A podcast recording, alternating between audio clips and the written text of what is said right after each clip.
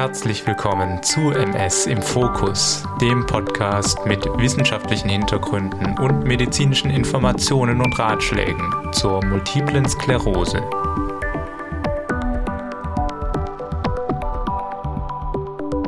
Liebe Hörerinnen und Hörer von MS im Fokus. Herzlich willkommen zu einer neuen Folge und zwar dem zweiten Teil der Miniserie Depression. Mein Name ist Adrian Ming Schumacher und ich bin der Host dieses Podcasts.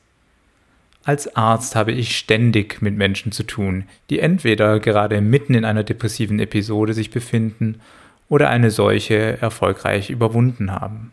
Und wie wir beim letzten Mal schon besprochen haben, steigt die Wahrscheinlichkeit, an einer Depression zu leiden bei Menschen mit MS. An dieser Stelle noch kurz, hört euch auf jeden Fall zuerst die letzte Folge an, bevor ihr hier weitermacht – denn diese Folgen sind in gewisser Weise aufbauend gedacht. Wohingegen wir letztes Mal viel Zeit darauf verwendet haben, genau zu skizzieren, wie sich eine Depression denn darstellen kann, was man dabei empfindet, was sie von Trauerperioden oder Anpassungsstörungen unterscheidet und was auch Risikofaktoren für die Entstehung von Depressionen sind, werden wir heute einen Schritt in Sachen Behandlung wagen. Aber damit man die Therapie der Depression besser verstehen kann, Dafür brauchen wir noch ein bisschen ein besseres Verständnis davon, was neurobiologisch hinter solchen Dingen wie Stimmung, Antrieb, Motivation, in gewisser Weise auch dem Glück selber steckt. Also kurz, was genau passiert denn im Hirn, wenn es depressiv ist? Oder manche wollen sicherlich auch wissen, wo im Hirn sitzt die Depression? Darauf gibt es Antworten, auch wenn sie wahrscheinlich anders ausfallen, als manche von euch es erwarten werden. Lasst euch also überraschen. Okay, wir waren beim letzten Mal tief eingestiegen in die Gefühlswelt und Gedankenspirale bei der Depression und haben dabei herausgefunden, dass es im Endeffekt drei Kardinalsymptome gibt. Ich äh, wiederhole sie einfach nochmal kurz. Erstens ist das die gedrückte Stimmung bzw. traurige Stimmungslage. Man fühlt sich abgehängt vom Leben, verloren, wie in Trauer. Zweitens haben wir eine Freudlosigkeit bzw. einen Interessensverlust. Nichts macht mehr Spaß, alles ist grau und nicht bunt. Es wirkt nichts mehr anziehend auf einen, das nennt man alles Anhedonie. Dieses Wort, also die Anhedonie, beschreibt sozusagen das Gegenteil vom Hedonismus, der ein Drang ist, tolle Dinge zu machen und zu erleben. Und drittens ist da die Antriebslosigkeit, die geistige und oder motorische Minderaktivität. Der Körper verfällt in den Standby, er mag nicht mehr hochkommen, sich nicht mehr bewegen. Wenn es schwer wird, dann verfällt er in eine richtige Art Starre. Diese großen drei Symptome, also deprimierte Stimmung, Anhedonie und Antriebslosigkeit, dienen in vielen diagnostischen Modellen auch als Hauptkriterien für eine Diagnose und dazu kommen einige Nebenkriterien, die wir auch im Detail in der letzten Folge schon besprochen haben. Wichtig ist dabei nochmal zu verstehen, dass nicht alle drei Hauptkriterien auf einen zutreffen müssen, damit die Diagnose gestellt werden kann, sondern noch ein paar Nebenkriterien vorliegen. Aber das ist technisch. Der eigentliche Punkt, den ich hier machen möchte, es ist doch interessant, wie unterschiedlich sich eine depressive Symptomatik bei den unterschiedlichen Menschen darstellen kann. Der eine, wir nennen ihn jetzt mal Tom, sitzt sehr antriebsarm auf dem Sofa, rührt sich kaum, freut sich an überhaupt gar nichts mehr und macht schlichtweg einfach nichts und treibt damit vielleicht sein Umfeld dazu, ihn ständig aufzufordern, mal etwas zu tun. Das Umfeld versteht insbesondere deswegen nicht, dass Tom depressiv ist, weil er nicht zu verstehen gibt, dass er sich besonders traurig oder hoffnungslos fühlt. Ihm ist einfach alles egal. Aber wenn man genauer hinschaut, merkt man auch, dass ihn nicht mal die Dinge von früher, also Tischtennis und Videospiele aus der Reserve locken können. Das heißt, Tom ist antriebslos und anhedon, aber auf der anderen Seite hat er nicht diese deprimierte, betrübte, stimmungsstabile Komponente. Das war Tom. Dahingegen ist Ida, eine Freundin von ihm, sehr unruhig und zittrig. Sie läuft viel auf und ab und hat viel Angst. Sie ist sehr deprimiert und voller Selbstzweifel und Schuldgefühle bis hin zu Suizidgedanken und deswegen ist ihr Umfeld auch sehr besorgt, denn man hat das Gefühl, so unruhig wie sie Tag und Nacht umhergeistert, hat man Angst, dass sie auf wirklich schlimme Gedanken kommen könnte und sich vielleicht selbst etwas antut. Ida ist also deprimiert und kann sich kaum erfreuen, aber der Antrieb, die körperliche Aktivität scheint eher gesteigert zu sein und sie kommt nicht zur Ruhe und ist sichtlich gestresst. Also wir sehen bei Ida eine depressive Stimmungslage und Anhedonie, aber kein Antriebsmangel, sondern eher Unruhe. Und dann haben wir Idas Mutter Martha, die sagt, dass sie sehr missgelaunt und traurig ist und jeder Tag ein Kampf ist, um aus dem Bett zu kommen. Aber sie könne sich schon noch an einzelnen Dingen freuen, wie zum Beispiel an dem Enkelkind oder an einem guten Stück Schokoladentorte. Deswegen konsumiert sie auch einiges davon. Sie schaut raus und sieht, dass es draußen Schönes gibt, aber ärgert sich eher darüber, dass sie so wenig davon nutzen oder daran teilhaben kann, wegen eben ihrer Trägheit und lähmenden Schuldgefühle. Martha ist also deprimiert und antriebslos, aber hat keine komplette Anhedonie und lässt sich hier und da dann doch von Dingen und Menschen aufmuntern. Tom, Ida und Martha zeigen also drei unterschiedliche Erscheinungsarten der Depression. Ich nenne sie mal Archetypen und haben die drei Komponenten, also Stimmung, Anhedonie und Antriebslosigkeit, in unterschiedlicher Ausprägung. Und jetzt wird es, finde ich, sehr spannend, denn man kann durchaus diese Komponenten zum Anlass nehmen, um die Neurobiologie hinter diesen Zuständen zu verstehen. Genauer gesagt lässt sich jeweils ein Funktionssystem im Hirn den jeweiligen Komponenten in gewisser Weise zuordnen. Achtung jetzt an alle NeurowissenschaftlerInnen.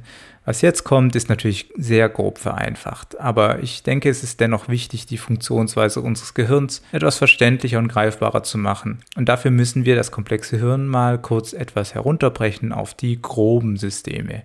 Diese sind definiert durch ihre Neurotransmitter, also die Botenstoffe, welche zwischen den Nervenzellen ausgetauscht werden.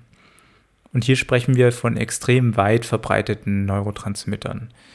Diese unterschiedlichen Systeme reichen weit in der Evolution zurück und sind demnach in vielen anderen Lebewesen, natürlich insbesondere in Säugetieren, ebenso angelegt. Sie bestimmen ganz allgemein, wie wir unsere Welt erkunden, wie wir sie erleben, wie wir sie bewerten. Und sie sind eine wichtige Basis für unser tägliches Dasein und dienen dabei teils auch unterschiedlichen Zwecken. Und wenn wir verstehen, wie sie arbeiten und funktionieren, dann fällt es auch leichter zu erfassen, wie wir versuchen können, sie zu beeinflussen und welche Auswirkungen das haben kann. Denn gerade in der medikamentösen Behandlung der Depression sehen wir manchmal paradoxe Wirkungsweisen, also Änderungen von Stimmung und Verhalten, die vielleicht eher das Gegenteil von dem sind, was man mit der eigentlichen Behandlung bezwecken wollte. Also, stick with me, bleib dran, denn die Theorie dahinter ist äußerst spannend. Fangen wir also mal mit der Stimmungskomponente an. Ida und Martha fühlen sich deprimiert, traurig, hoffnungslos. Das sind Gefühle, die wir auch im Alltag abseits einer Depression häufig bekommen. Wegen unglücklichen Ereignissen, Streit, Verletzungen, weil wir uns missverstanden oder nicht wertgeschätzt fühlen und, und, und.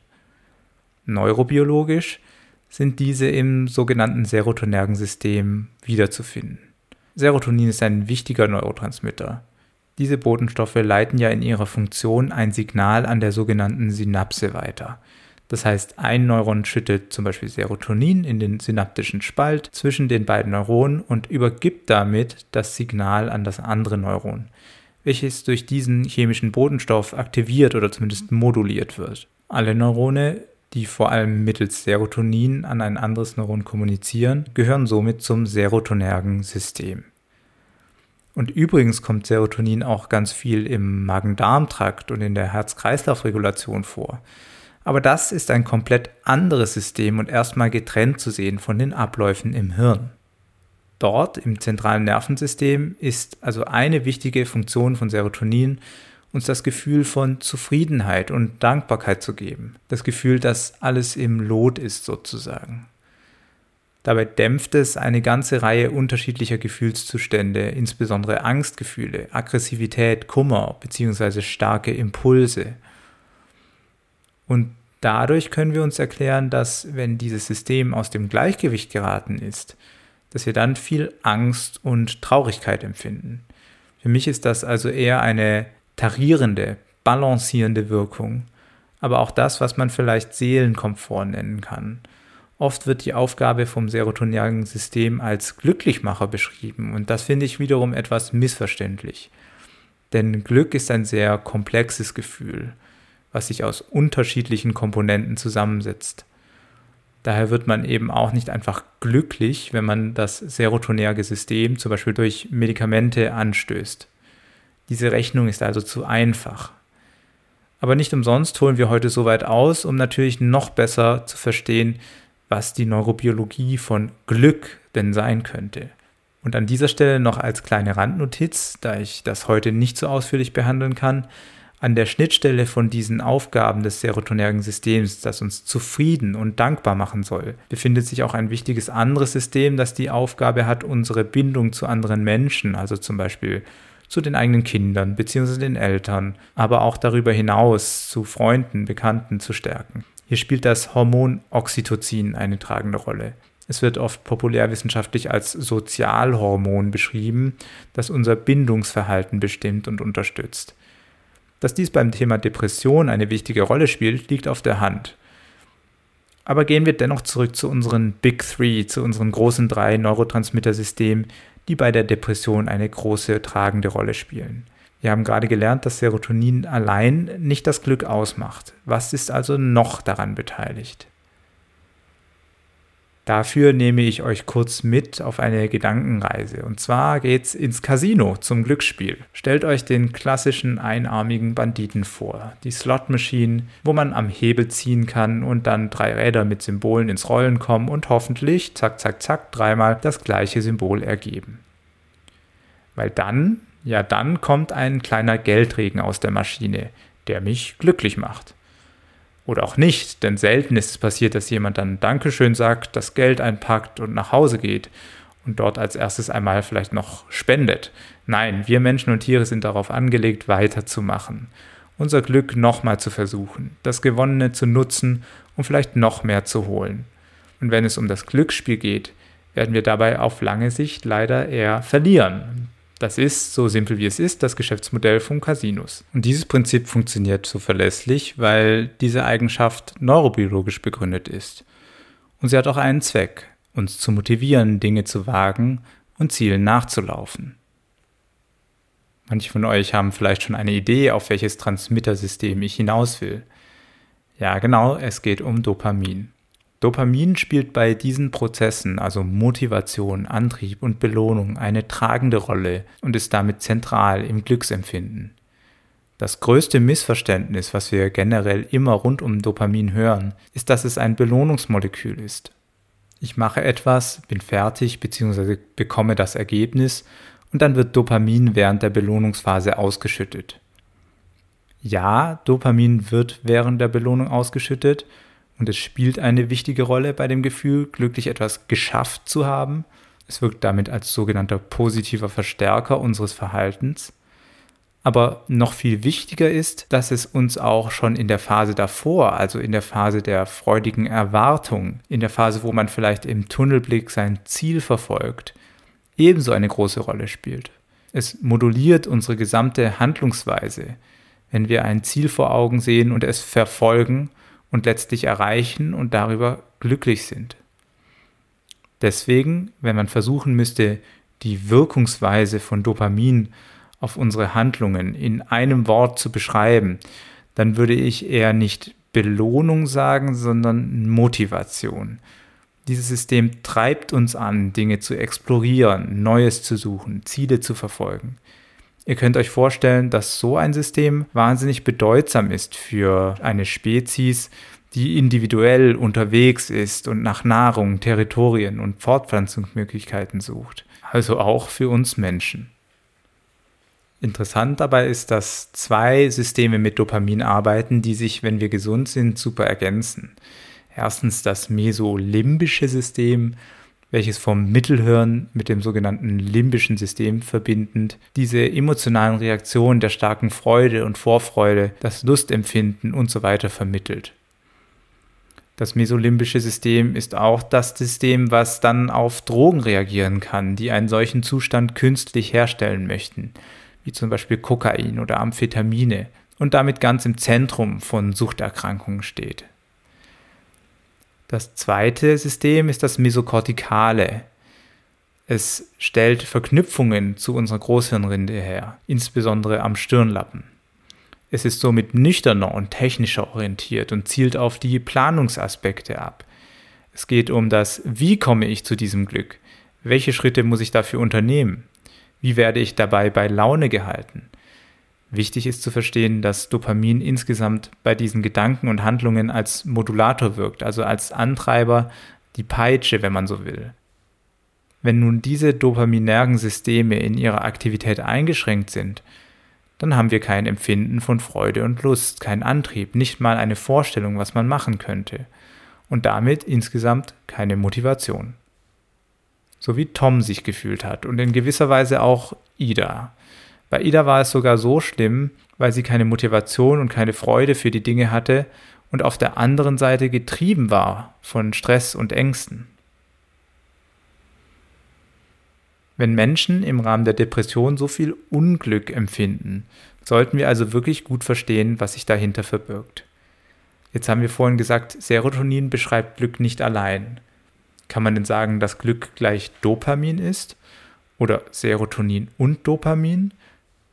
Der Schlüssel für die Antwort auf diese Frage liegt meiner Ansicht nach in den unterschiedlichen Erscheinungsformen des Glücks. Ich würde es vereinfacht vielleicht so sagen. Schnelles, extremes Glück, also Stichwort Geldsegen und andere kurze Spitzen an Freude, werden sicherlich sehr stark durch das dopaminerge System vermittelt. Auf der anderen Seite ist beharrliches Streben nach einem Ziel und die Erreichung von Meilensteinen definitiv auch eine wichtige Aufgabe vom dopaminergen System. Aber das ganz tiefe, nachhaltige Glück fußt auf vielen Komponenten, eben auch der Freude an sozialen Bindungen und einer gewissen Grundzufriedenheit und vor allem Dankbarkeit. Es geht also mal wieder, wie so oft, um die Balance und so ist nach derzeitigem Wissensstand das Hirn übrigens auch angelegt. Das serotonerge System scheint nämlich in gewisser Weise auch als Kontrolleur des dopaminergen Systems aufzutreten. Es kontrolliert unsere Impulse, ständig nach schnellem Glück zu suchen. Wenn diese Kontrolle nicht funktioniert, sind wir nicht mehr funktional, nicht ausgeglichen oder sogar gefährdet, denn dann beginnen wir mit riskanten oder destruktiven Verhaltensweisen. Eine solche Konstellation sehen wir im Rausch oder bei der manischen Phase einer bipolaren Störung. Man ist unausgeglichen, aber total motiviert und angetrieben, Dinge zu tun. Und das kann gefährlich werden. Also ihr seht, es hat alles seinen Platz und sein richtiges Maß. Das zu finden ist unsere Lebensaufgabe. Aber nun genug von der Philosophie. Ich hatte euch auch ein drittes System erklären wollen und das machen wir nun. Und zwar geht es um Noradrenalin. Noradrenalin ist, wenn man so will, eines der wichtigsten Signalmoleküle im Körper. Grob gesehen vermittelt es zusammen mit Adrenalin eine zentrale Aktivierung des Körpers. So wird zum Beispiel die Herzrate beschleunigt, die Blutgefäße werden eng gestellt, die Atmung verbessert, wir schwitzen und vieles mehr. Mittels der Signale dieser Botenstoffe verstehen unsere Organe, dass es jetzt zu einer Fight-and-Flight-Reaktion kommen muss. Was bedeutet das? Mit diesem Ausdruck sind primitive Verhalten gemeint, also vor dem wilden Tier wegzulaufen oder ein wildes Tier zu jagen. Aber man kann diese Fight-and-Flight-Reaktion natürlich auch auf die heutige Zeit übertragen, wenn wir uns mit eigentlich jeglicher herausfordernden oder gar gefährlichen Situation konfrontiert sehen, also zum Beispiel bei einem Vortrag vor vielen Menschen oder wenn man von jemandem bedroht wird. Das sind die Situationen, die das heutige Fight und Flight ausmachen. Und dieses basale Programm unseres Körpers wird durch das sympathische Nervensystem vermittelt. Und dieses sympathische Nervensystem arbeitet mit den Botenstoffen Noradrenalin und Adrenalin. Wenn wir eine solche Reaktion durchlaufen, finden wir dementsprechend auch in unserem Blut eine erhöhte Konzentration dieser Botenstoffe vor allem freigesetzt durch die Nebenniere. Und jetzt kommt's. So wie Serotonin sowohl im Magen-Darm-Trakt als auch im Hirn eine wichtige Bedeutung hat, hat sich die Biologie auch bei Noradrenalin überlegt, dass sie schlauerweise den Bodenstoff gleich doppelt einsetzen könnte. Das heißt, Noradrenalin funktioniert neben den eben besprochenen Aufgaben im Körper als erst einmal getrennt dazu operierender Neurotransmitter im zentralen Nervensystem. Und das geht, weil die Blut-Hirn-Schranke in der Regel dicht ist und nicht einfach den Übertritt von allem, was im Blut rumschwimmt, in unser Hirn ermöglicht. Natürlich sind die beiden Systeme auch eng miteinander verknüpft. Wie genau, das geht ein bisschen zu weit für heute. Aber ich finde es wichtig, dass wir ein bisschen dieses allgemeine Bild von Noradrenalin als Stresshormon verlieren, sondern ein bisschen differenzierter schauen, was die eigentliche Aufgabe von diesem Botenstoff ist und was vor allem seine spezielle Aufgabe im Gehirn ist. Also, was macht Noradrenalin nun im Gehirn? Habt ihr schon mal den Moment erlebt, wenn ihr auf den letzten Drücker etwas erledigen musstet, was eine gewisse Konzentration eingefordert hat? Zum Beispiel eine Seminararbeit am Tag vor der Abgabe. Ich finde das wirklich sehr spannend, wie man durch den wegen der Deadline empfundenen Stress solange er einen nicht übermannt, doch recht konzentriert und produktiv sein kann, obwohl die ganzen Wochen davor einfach nichts ging. Denn neben der Motivation, wir sprachen ja gerade beim Dopamin davon, geht es hier vor allem um eines, Aktivierung. Denkt auch an Tom versus Ida. Tom ist überhaupt nicht aktiv und sitzt den ganzen Tag auf der Couch. Ida ist überaktiv, schreitet durch ihre Wohnung und befindet sich im Dauerstress. Es gibt also einen riesengroßen Unterschied in den Zuständen der beiden. Die Neurone, die mittels Noradrenalin kommunizieren, befinden sich zum größten Teil im Hirnstamm, in einer Region namens Locus ceruleus.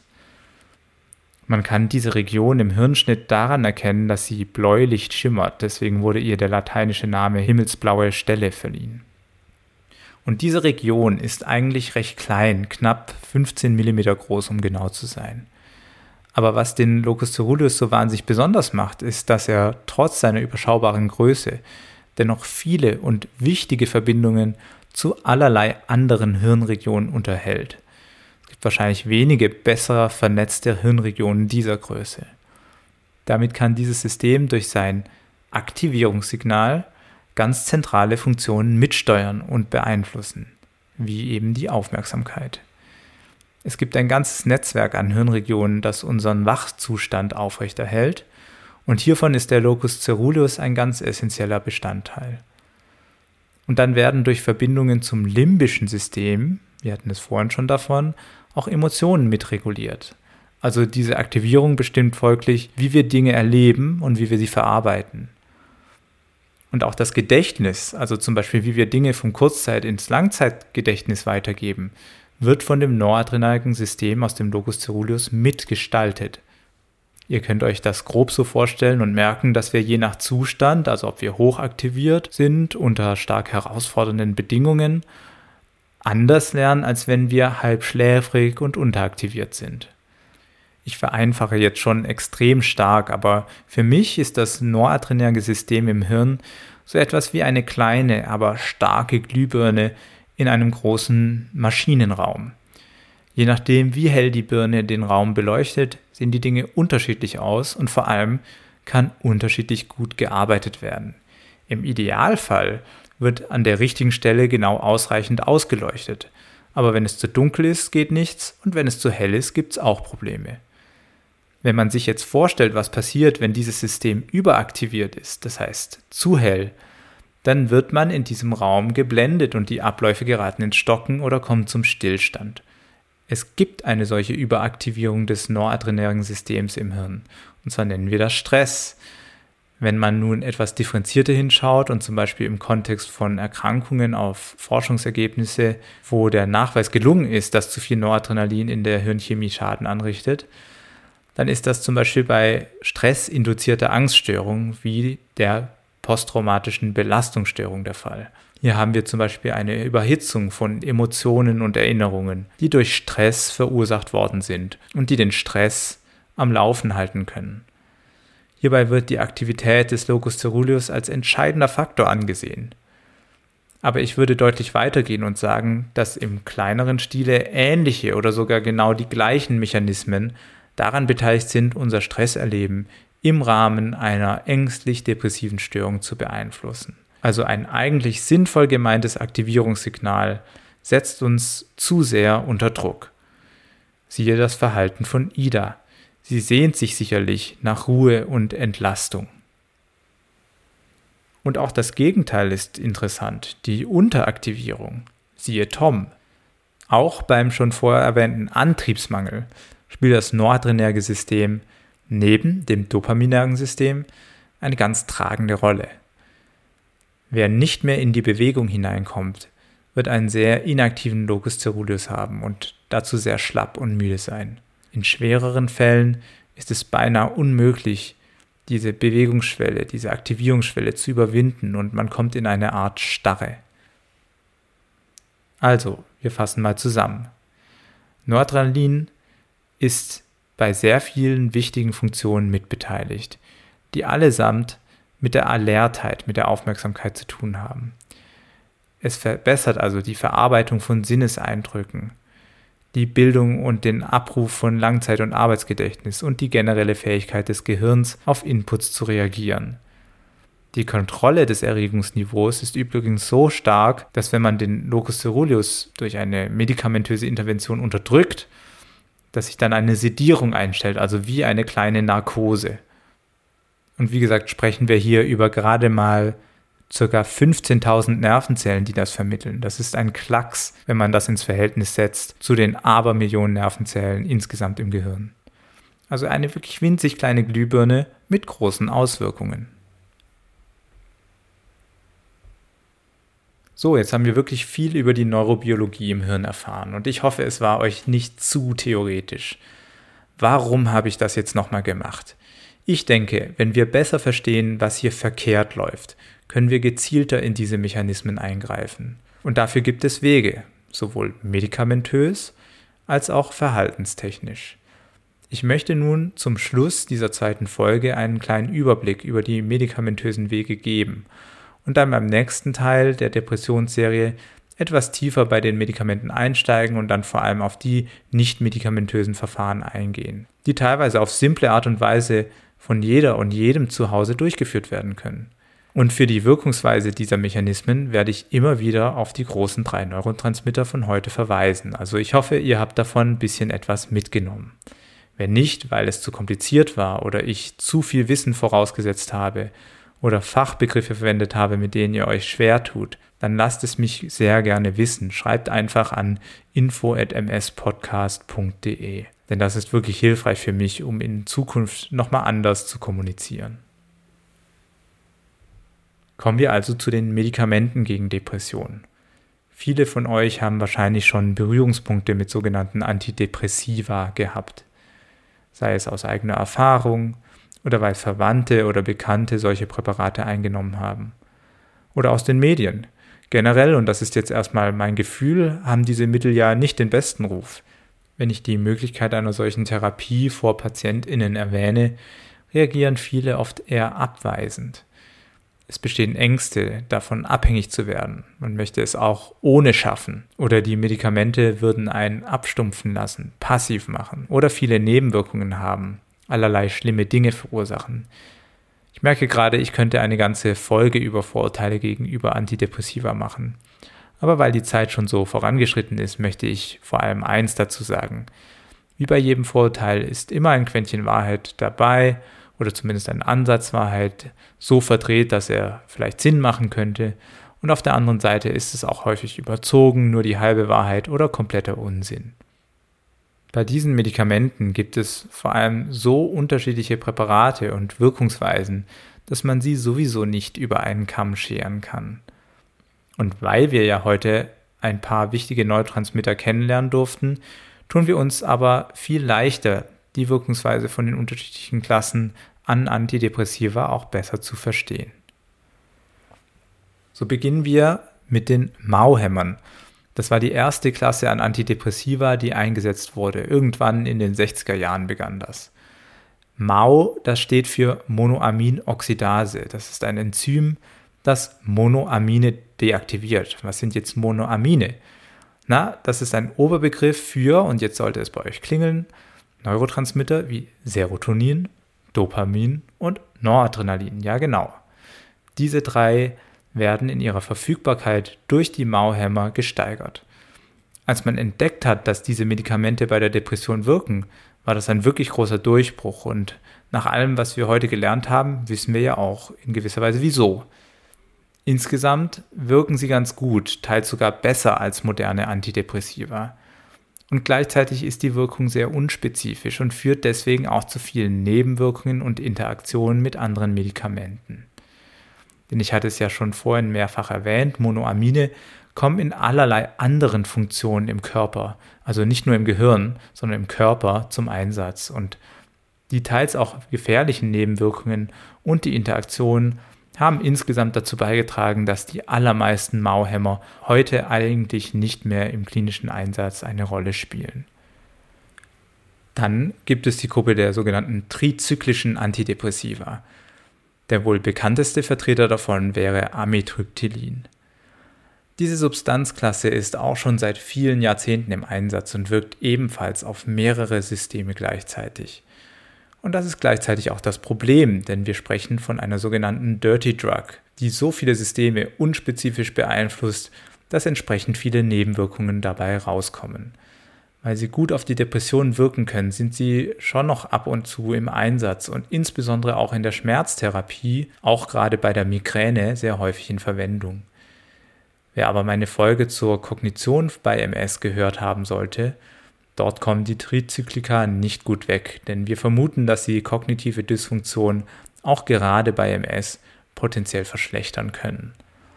Also lasse ich bei MS-Patientinnen da recht generell die Finger von. Weniger grob, sondern spezifischer geht es nun bei den selektiven Wiederaufnahmehämmern vor. Mit diesen Medikamenten wird die Wiederaufnahme der Neurotransmitter aus der Synapse gehemmt. Damit können diese effizienter ihre Signalwirkung entfalten. Und diese Wiederaufnahmehämmer gibt es in verschiedener Form und Farbe.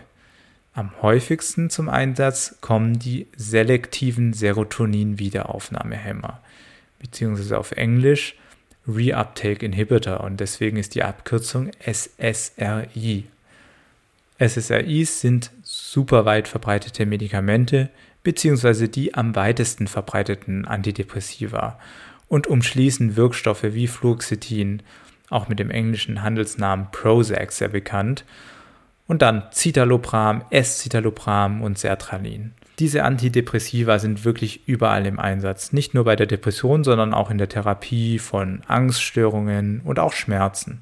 Sie wirken prinzipiell sehr stark auf das serotonerge System und eben im Gegensatz zu den Mao-Hämmern und Trizyklika spezifisch.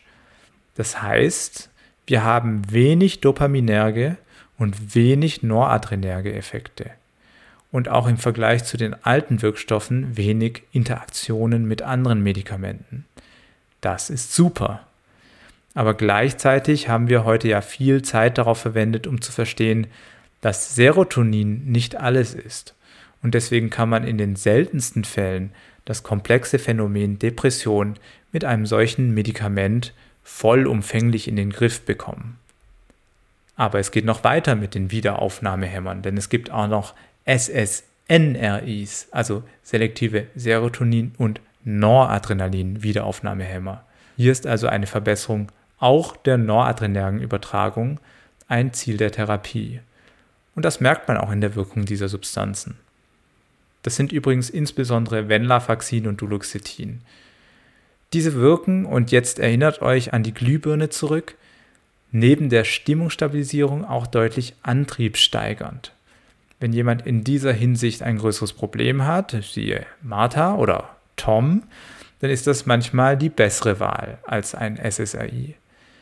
Ida hingegen, mit ihrer Unruhe, würde ich ungern mit dem SSNRI behandeln. Noch besser für Tom könnte allerdings auch ein Medikament aus der Stoffklasse der selektiven Noradrenalin- und Dopamin-Wiederaufnahmehämmer, also der SNDRIs, sein. Das ist zum Beispiel Bupropion. Hier ist also der Effekt über Noradrenalin und Dopamin vermittelt, also sehr stark auf die Antriebs- und Motivationskomponente ausgelegt. Diese Klasse kommt aber schon deutlich seltener zum Einsatz und die dopaminerge Wirkstärke wird auch teilweise in Frage gestellt.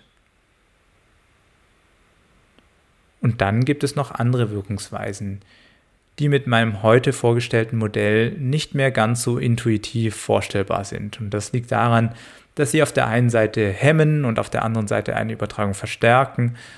Und das sind zum Beispiel die Tetrazyklika wie Mirtazapin als dort gängigen Vertreter. Sie werden gar nicht so selten verschrieben, weil sie schlafanstoßend wirken und Schlaf ist ja bei vielen depressiven Menschen ein Problem. Ein weiteres, auch sehr interessantes Medikament ist Agomelatin, das in seiner Form sehr stark verwandt ist mit Melatonin, also unserem körpereigenen Bodenstoff, der bei der Schlafinduktion im Rahmen der inneren Uhr hilft. Es kommt mittlerweile häufig zum Einsatz und soll neben der Wirkung an Serotoninrezeptoren auch über die Melatoninrezeptoren wirken und damit positive Wirkung auch auf den Schlaf haben. So, das war es jetzt erstmal mit der Einführung im Turbo durch die wichtigsten Substanzklassen bei den Antidepressiva. Wem es jetzt zu schnell ging, das kann ich gut verstehen. Aber keine Angst, wir reden beim nächsten Mal auch noch mal ein bisschen über die medikamentöse Therapie. Wenn ihr Fragen oder Anmerkungen habt, dann richtet sie per E-Mail an info@mspodcast.de. Und ansonsten wünsche ich euch nun erstmal alles Gute und freue mich auf das nächste Mal mit Teil 3 der Depressionsserie, wo wir also medikamentöse und nicht medikamentöse Maßnahmen zur Verbesserung von Stimmung, Glücksempfinden und Antrieb in den Blick nehmen werden. Alles für euch und damit für ein tiefes Verständnis und eine starke Bewältigung der MS. Bis dann, liebe Hörerinnen und Hörer.